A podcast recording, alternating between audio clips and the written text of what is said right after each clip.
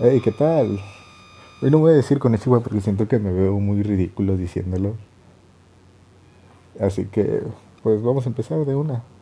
Hoy, en este segundo capítulo, vamos a hablar de Kimetsu no Yaiba.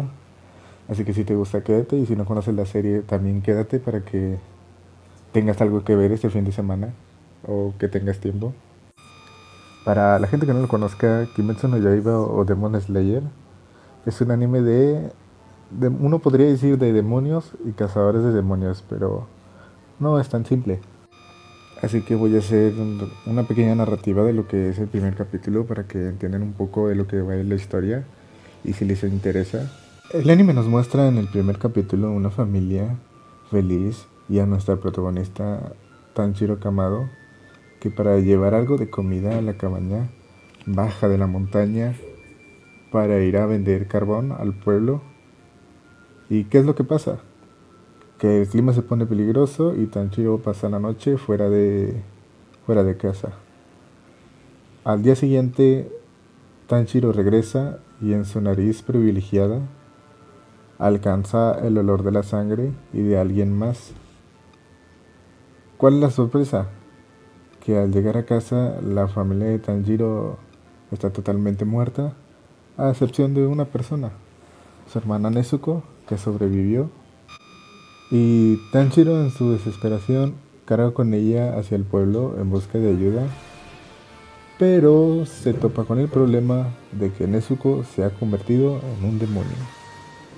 Y pues esta empieza a atacarlo. Y estando en el forcejeo, Tanjiro y su hermana, hasta que aparece cierto hombre con un único objetivo, el cual es matar al demonio Nezuko. Este hombre se presenta como un cazador de demonios y Tanjiro trata de evitarlo argumentando de que su hermana sigue siendo su hermana y no un demonio. Pero resulta totalmente inútil porque Tanjiro es vencido y en un descuido de aquel hombre eh, que tenía de rehén a Nezuko, eh, Nezuko se suelta y hace como si estuviera a punto de comerse el hermano. Pero para su sorpresa, de aquel cazador se encuentra con la escena de un demonio protegiendo a su hermano, demostrando así de que Nezuko todavía tiene algo de conciencia, algo de humanidad. Más allá de querer comer humanos, se enfoca más en proteger a su familia, a su hermano. Y de eso nos. Eso es lo que nos muestra el primer capítulo. Una historia atractiva. Te engancha desde el primer capítulo. El anime ya tiene su par de años. Se estrenó en abril del 2019. Eh, la animadora encargada de hacerlo fue Ufotable. Ufotable God. Hace muy buenos trabajos. Lo hizo con Fate. Muy buena animación, crea. Y la mangaka es Koyoharu Kotoge que... ¿Qué puedo decir disfrutable? Que hizo un gran trabajo con el anime. Eh, si tú ves el manga, hay una diferencia abismal. Hay veces en las que el manga supera la animación, pero en este caso la animación superó totalmente al, manga. Y de eso, de eso ha ganado reputación ufotable. Eh, sus animaciones son realmente muy buenas y no hay punto de comparación con otras con otras animadoras. ¿Qué puedo decir de, de la historia, de los argumentos? Ojo aquí porque aquí ya van a ver un poquito de spoilers, porque tengo que hablar de la serie en, en general. Así que, ¿qué puedo decir de la historia? La historia es muy buena, o por lo menos empieza muy buena. A mí, a mí me gustó toda la historia. Hay gente que con el manga se quedó inconforme con el final. Yo todavía tengo mis dudas, pero en sí el final me gustó. Me gustó, los personajes me gustaron, hay personajes muy buenos. Eh, los enemigos, algunos estuvieron buenos y otros pues no tanto. Hubo, hubo algunos que no tuvieron tanta relevancia. Pero si nos vamos por arcos, El arco de, del tren infinito eh, fue, fue muy bueno. Cuando lo leí en el manga ya esperaba, con hacer la película. Eh, pues más, más que nada por la pelea de Rengoku contra, contra. Y, y que no decepcionó, la película fue muy buena, fue muy taquillera. En cuanto a peleas, animación, ni qué decir de la banda sonora, te mete más en, en ambiente. Y tan buena fue la película que recaudó 503 millones de dólares. Otro de los arcos de los cuales estoy esperando ahorita con el estreno de la segunda temporada es el de Barrio Rojo. Considero en el manga, a pesar de que el manga no tiene tanta no tiene mucha calidad. Es bueno el manga, pero no como otros mangakas, cada quien tiene su estilo. Pero cuando vi la, el arco del barrio rojo, me quedé, me quedé en shock porque de lo bueno que era. Y dije, este lo tengo que ver animado. Quiero ver las peleas del, del pilar contra una luna superior. Eh, la desesperación de, de Tanjiro, de Inosuke y, y el peli amarillo y de Zenitsu. De ahí en más todo fue, una, todo fue en una buena dirección. La, la historia de los personajes también es, también es algo a destacar. Eh, los pilares, la historia de cada pilar, la historia de los mismos demonios, de cómo llegaron a ser demonios. Y, así fue avanzando el, manga. Voy a hablar un poquito del manga aquí. Y así fue avanzando el, manga. Fue fluyendo de manera, de manera muy buena. Y otra de, de las peleas que espero es el de la Luna Superior 1. El todos ustedes contra mí solo ahí aplica perfectamente. El de Akasa de Tanjiro y. De la pelea de Akasa de Tanjiro y este de Ginyu. También es, es algo que también estoy esperando.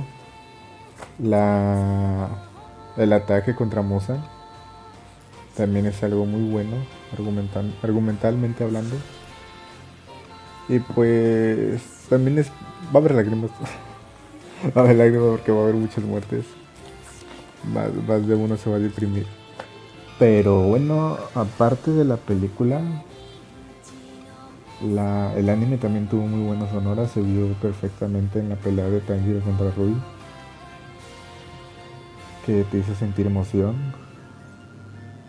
Pero si hablamos de peleas en esa primera temporada, la que más me gustó eh, fue la de Tanjiro contra Inosuke. Esa, esa pelea cuerpo a cuerpo es, una de las mejores que he visto y que hay muy pocas. Sé que hay muchas, pero así de buenas, muy pocas. Hablemos de los pilares. Los pilares, personajes importantes en la serie, entre los que destacan el pilar del insecto, Shinobu Kocho, el pilar del agua Kiyu Tomioka y el, y el pilar de la llama Yonshiro Rengoku que hizo su aparición en, la película y al final de la primera temporada. Sin embargo, el pilar del el que más disfruto ver, del que más me gustó, es el pilar del, del sonido, Tengen Usui, que va a hacer su aparición en esta segunda temporada en el arco del barrio rojo. Y a lo mejor comprenderán por qué es que me gusta tanto. Si hay algo que no me gustó del anime del manga en general, son los rangos de los cazadores de demonios. Se le dio muy poca relevancia. Y de los 10 rangos que había, que son Misunoto, Misunoe, Kanoto, Kanoe, Tsuchinoto, Tsuchinoe, Hinoto, Hinoe, Kinoto y, Kinoe. Eh, solo nos muestran a el rango de Misunoto y, creo y el rango de Pilar. Eh, Misunoto son Tanjiro y sus, amigos. eh, antes de hacer el entrenamiento de, de Pilar. Y pues el rango de Pilar, el rango médico y ya fue todo lo que nos muestra. Eso fue lo único que, que no me gustó. Que de algo de que, que menciona pero que le dan poca importancia. Y hay otra cosa que para qué mentes unas menguantes si nada más va a hacer aparición una y a las demás las vas a matar. Eso es otra cosa de la cual discrepo un poco. Hablamos un poco del opening. El opening es una joya. Eh, creo que está al nivel o tuvo el mismo impacto que como lo tuvo Tokyo Ghoul cuando se estrenó con su opening, un Ravel. Este opening con el nombre de Gurensh, cantado por Lisa, también tuvo el mismo impacto, también estuvo muy bueno. La es, es, un opening que lo escuchabas en todos lados. A la gente le gustó, fue muy bien aceptado. Y creo que este opening está ahí en el, en el top. Para que no se lo salten si es que es su primera vez viendo el anime, no se lo salten, es muy bueno. Hablemos un poco de nuestro protagonista, Tanjiro Kamado. Un jodido sol. Literal, cada que derrota un demonio hay lágrimas con este personaje. Estaba viendo memes y hay uno que me dio mucha risa. Es el de ¿qué pasaría si Tanjiro de Kimetsu no Yaiba se enfrenta a Midoriya de Boku no Hero Academia? ¿Quién ganaría? Y, y el chiste va de que de pelear eso esos chicos, esos chicos, esos chicos estarían abrazados llorando de los soles que son los dos. Danjiro, un personaje único, no es tan típico de, no es el típico protagonista shonen. Eh, si tiene algo que lo caracteriza, si hay algo que, que tiene cada, un, cada personaje de este anime, es que cada uno tiene una característica especial. Zenitsu tiene el oído, Tanjiro tiene el olfato, eh, Unosuke tiene un sexto sentido. La otra chica, que no recuerdo el nombre, ya se me olvidó la waifu, eh, tiene la vista. Y creo que es algo a destacar también eh, de cada uno de los personajes. Hablando de waifus y juzbandos, para ustedes, ¿cuál es el mejor? Para mí es, es Kanao, la mejor waifu. Y de juzbando pues yo diría que Guillo, Guillo Tomioka es, es, guapo, el hombre es guapo. Del impacto que tuvo Kimetsu no Yaiba en, en la industria fue muy positivo. Eh, cuando el anime recién salió fue bien aceptado, estuvo ahí en, en un par de semanas. Eh, todo lo que, más bien todo lo que duró su estreno estuvo ahí, la gente lo recomendaba, la gente le gustaba incluso aquellos que no, no, eran tan, no estaban tan metidos en el anime. Y tuvo un impacto más positivo cuando Netflix lo trajo a su plataforma en enero del 2021 del presente año. Y que, y que hizo que más gente conociera, al igual que, que Natsu no como lo hablé en el, en el anterior podcast, hizo que más gente se interesara por el anime y Kimetsu no Yaiba tuvo esa esa fortuna de que llegó en de que gracias a la cuarentena mucha gente lo vio. Se hizo de fama y y pues ahorita Kimetsu Yaiba es lo que es es un anime muy bueno que lo recomiendo muchísimo y que más aparte ayudó mucho a la industria del anime. Ahorita en la segunda temporada está en emisión creo que tendrá un total de 24 capítulos, así que a esperar el capítulo por semana. Empezó con. Empezó retomando lo que era la película, empezó la saga de Tren Infinito y después pasaron al arco del Barrio Rojo, que para mí es de los mejores arcos de esta serie. Si te quieres leer el manga, si no te quieres esperar capítulos, que salgan un capítulo por semana, puedes leer del manga. El manga no es muy bueno también, no, en realidad no, no deja mucho que desear. el manga lo suyo. Y pues de, una te voy diciendo que vete preparando mentalmente porque sí la vas a pasar mal. La vas a pasar muy mal. Y creo que sería todo por hoy. No sé de qué hablaré en el, no sé de qué hablaré en el siguiente podcast. Pero pues no sé ni cuánto duró este. Lo voy a no creo que sea tan largo, pero pues ahí voy a seguir intentándolo, voy a seguir mejorando en, esto. Así que pues es todo por hoy. El, recomiendo mucho el anime de Kimetsu no Yaiba. Eh, primera temporada 24 capítulos, la segunda parece también va a tener 24 capítulos. Está la película de Mugen no Train que es canon, eh, que es que es canon, así que no te puedes saltar la película. Si quieres pasar la segunda temporada antes tienes que verte la película. O bueno, no, porque la segunda temporada abarca también la, el arco del tren infinito.